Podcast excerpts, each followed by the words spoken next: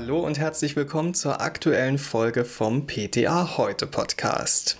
Ja, weil heute Montag ist, gibt es hier natürlich das Montagsbriefing. Und weil ich in der letzten Woche das Gefühl hatte, dass mein aktuelles Apothekenleben eigentlich nur noch aus FFP2-Masken besteht und sich in meinem privaten Umfeld alles eigentlich nur noch um das Thema Impfen dreht, machen wir heute mal was ganz Ungewöhnliches. Wir reden über Corona. Das Virus heißt SARS-CoV-2. Ich heiße Benedikt Richter und das sind unsere Themen heute. Heiße Sache, FFP2-Masken können aufbereitet werden und der Wahrheit auf der Spur, Mythos, Corona-Impfung. Zu Beginn plaudere ich gleich mal wieder aus dem Nähkästchen. Bei uns in der Apotheke wird so gut wie jedes Schreiben von der Apothekerkammer als Rundläufer durch das Team geschickt. Das heißt, jeder liest das Schreiben und unterschreibt, dass er es gelesen hat. Danach gibt man es an den nächsten seiner KollegInnen weiter. Und manchmal sind da auch Infos dabei, die jetzt nicht direkt von der Kammer kommen, die unser Chef aber für wichtig hält und sie uns deswegen zum Lesen und Unterschreiben gibt. So, am Samstag gab es wieder so einen Rundläufer und da habe ich was gelesen, von dem ich dachte, dass ich euch das auch unbedingt erzählen muss. Das Thema ist nämlich Aufbereitung von FFP2-Masken. Ja, da hieß es am Anfang mal, nein, nein, das sind Einwegartikel. Dann hieß es im weiteren Verlauf der Pandemie, naja, okay, man könnte sie vielleicht im Backofen erhitzen. Dann hieß es wieder, nein, nein, das sind Einwegartikel. Das Bundesinstitut für Arzneimittel und Medizinprodukte hat jetzt mit der Uni Münster zusammengearbeitet und die Uni hat einen Infoflyer herausgegeben. Das Ganze könnt ihr euch online auf der Seite des BFAM in Ruhe anschauen.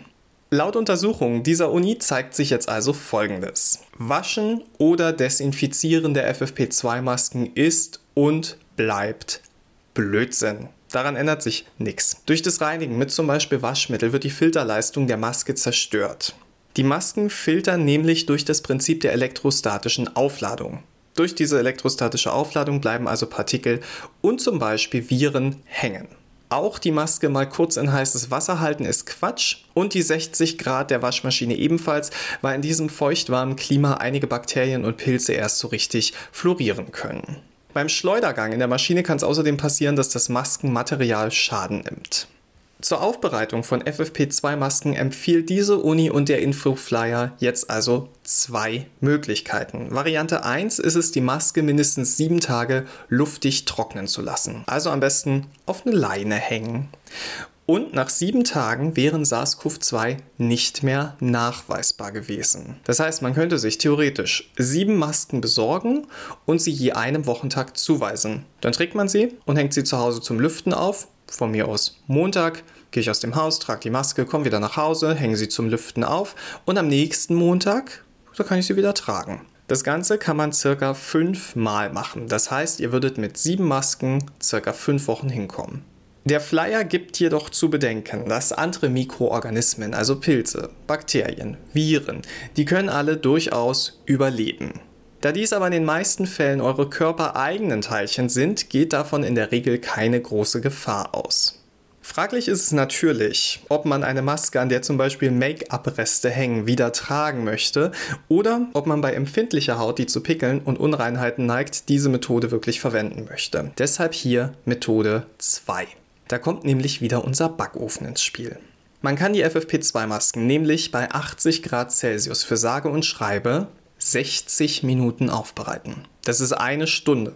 Eine Stunde in den Backofen. Danach soll sie im geschlossenen Ofen abkühlen. Wichtig hierbei ist, man sollte die tatsächliche Temperatur des Ofens mit zum Beispiel einem Bratenthermometer überprüfen, denn manche Geräte erreichten in den Tests bei der Einstellung von 80 Grad Celsius nur so um die 60 Grad. Das ist einfach zu wenig. Wenn man jetzt sagt, naja, ist ja kein Problem, dann mache ich das halt pauschal auf 120 Grad Celsius, ja, wäre ich jetzt eher vorsichtig, weil dann kann das Material der Maske durchaus Schaden nehmen. Also ihr seht, mal hü, mal hot, jetzt gibt es Untersuchungen und es geht scheinbar doch die eigene Maske aufzubereiten. Da wir gerade von Aufbereitung sprechen. Impfstoff muss ja auch aufbereitet werden. War eine Überleitung. Und der Impfstoff, der momentan wirklich heiß diskutiert wird, wie kein anderer, das ist der mRNA-Impfstoff der Firma BioNTech Pfizer bzw. der von Moderna. Da gibt es viele Meinungen, manche mit Wissen, manche aber auch ohne Wissen. Das Thema spaltet die Gesellschaft und mit Blick auf Facebook muss ich auch sagen, es spaltet auch die Berufsgruppe der Apothekenmitarbeiter. Meine Kollegin und Chefredakteurin von ptaheute.de, Conny Neth, die hat in einem Artikel mal die Mythen und Rätsel rund um den Corona-Impfstoff auseinandergenommen. Und der Artikel lohnt sich und ich erzähle euch mal ein bisschen was daraus. Eins möchte ich vorneweg sagen. Viele der Fragen, die basieren auf realen Ängsten und es ist keine Lösung, solche Fragen mit einem Augenverdrehen oder der Aussage, ah, du bist jetzt also auch ein Impfgegner zu beantworten. Das beste Mittel gegen Angst ist Aufklärung und Wissen. Also, erste Frage. Kann der mRNA-Impfstoff das Erbgut verändern? Da gibt es zum Glück eine klare Antwort drauf und die lautet, nein, das kann er nicht. Bei der mRNA-Impfung werden uns keine abgetöteten oder abgeschwächten Viren verabreicht, wie das zum Beispiel bei der Influenza-Impfung gemacht wird, sondern uns wird die sogenannte Messenger-RNA verabreicht. Die enthält nicht den Bauplan für den kompletten Virus, sondern nur die Sequenz, die für das Spike-Protein verantwortlich ist. Unsere Körperzellen stellen auf Grundlage dieser mRNA dieses Virus-Hüllprotein selbst her. Unser Immunsystem fängt dann an, eine Immunreaktion gegen diese Proteine zu entwickeln. Sieht quasi von außen aus wie ein Virus, ist aber eine Körperzelle. Wenn jetzt also das echte Virus kommt, das ja auch diese Proteine auf seiner Hülle hat, dann sagt unser Körper, Moment mal, das kenne ich doch. Das hatte ich doch schon vor kurzem mal. Da weiß ich, wie ich darauf reagieren muss. Also unser Immunsystem kann dann schneller auf das neuartige Virus reagieren, weil es die Spike-Proteine schon kennt. Jetzt ist die große Sorge, dass die mRNA auch Einfluss auf unsere Zellen nimmt und diese ebenfalls verändert. Das kann aber nicht funktionieren. Die Informationen der RNA können nicht in die DNA eingebaut werden. Wie man nämlich schon hört, haben DNA und RNA unterschiedliche chemische Strukturen. Außerdem erreicht die mRNA den Zellkern nicht und im Zellkern lagert ja die DNA. Die Reaktion von mRNA und Körperzelle findet im Zellplasma statt, also außerhalb des Zellkerns. Dort wird sie abgelesen und abgebaut. Interessant ist übrigens, dass dieser Abbau so schnell passiert, dass man jahrelang davon ausging, dass man mRNA gar nicht therapeutisch nutzen kann. Jetzt muss man sagen, es gibt eine Aussage von US-amerikanischen Wissenschaftlern, die sagen, dass unter extremen Umständen in sehr seltenen Fällen Segmente der Virus-RNA in die menschliche DNA eindringen konnten. Aber diese Aussagen wurden nie von unabhängigen Wissenschaftlern bestätigt und sie sprechen da von einer Corona-Infektion und nicht von einer Impfung. Was auch eigentlich wieder nur zeigt, dass Corona schlimmer ist als die Impfung. Joachim Denner vom Robert Koch Institut sagt, dass es ausgeschlossen ist, dass Impfstoff RNA in DNA umgeschrieben und eingebaut wird. Und ich finde, das ist voll beruhigend, oder? Eine andere Frage ist, wie sicher kann ein Impfstoff sein, der so schnell zugelassen wurde? Auch das ist eine berechtigte Frage. Schließlich haben Länder wie Großbritannien und die USA dem Impfstoff von BioNTech Pfizer eine Notfallzulassung erteilt die ist auch ehrlich gesagt nicht so cool für meinen Geschmack. Aber da leben wir ja nicht. Wir leben in der EU. Und in der EU haben wir eine sogenannte bedingte Marktzulassung. Und die ist cool, denn bei der wird umfassender geprüft und die Hersteller tragen mehr Verantwortung für die Sicherheit des Medikaments. Tatsache ist, dass die Impfstoffe relativ schnell zugelassen wurden. Aber, wie hier im Podcast schon ein paar Mal besprochen, hängt das nicht damit zusammen, dass da einige Studien einfach weggelassen wurden, sondern dass im Zuge des Rolling Review Verfahrens die Ergebnisse fortlaufend eingereicht werden konnten. Also, alles, was der Hersteller über Qualität, Unbedenklichkeit und Wirksamkeit hat, wird einzeln im fortlaufenden Prozess der Zulassung eingereicht und nicht gesammelt am Ende.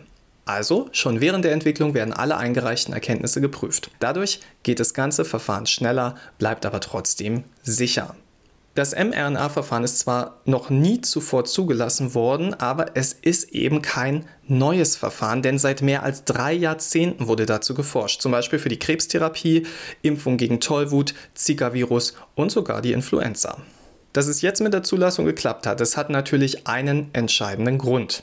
Corona. Genau. Corona lähmt wirklich alles und jeden und wirklich jeder hat ein Interesse daran, dass diese Pandemie beendet wird. Da fließt also viel Geld in kürzester Zeit in die Forschung.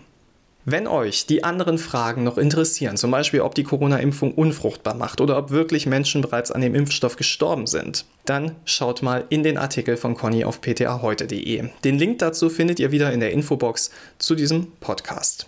Und wenn ihr jetzt sagt, boah, Benedikt, jetzt reicht's. jetzt ist mal Schluss mit Corona. Die ganze Folge redest du über Corona. Was soll denn das? Ja, dann hört einfach mal was anderes, nämlich den PKA Aktiv Podcast von und mit Anja Löst. Der ist nämlich seit letzter Woche auf Spotify und Apple Podcasts zu finden. Wichtig dabei, ihr müsst PKA Aktiv zusammenschreiben, ist ein Wort. PKA Aktiv, weil sonst findet ihr den nicht. So, ich weiß, dass das Thema ein bisschen nervt, aber ich fand diese Infos alle echt spannend und wichtig und ich glaube, dass wir die im Apothekenalltag gut gebrauchen können, weil man ja doch ab und zu mal gefragt wird, Sagen Sie mal, Herr Richter, lassen Sie sich eigentlich impfen? Da sage ich klar. Ich hoffe aber ehrlich gesagt, dass es bald eine Zeit gibt, in der ich mit euch mal wieder über was anderes reden kann als Masken. Aber die Zeit kommt garantiert. Ich wünsche euch allen eine ganz tolle Woche.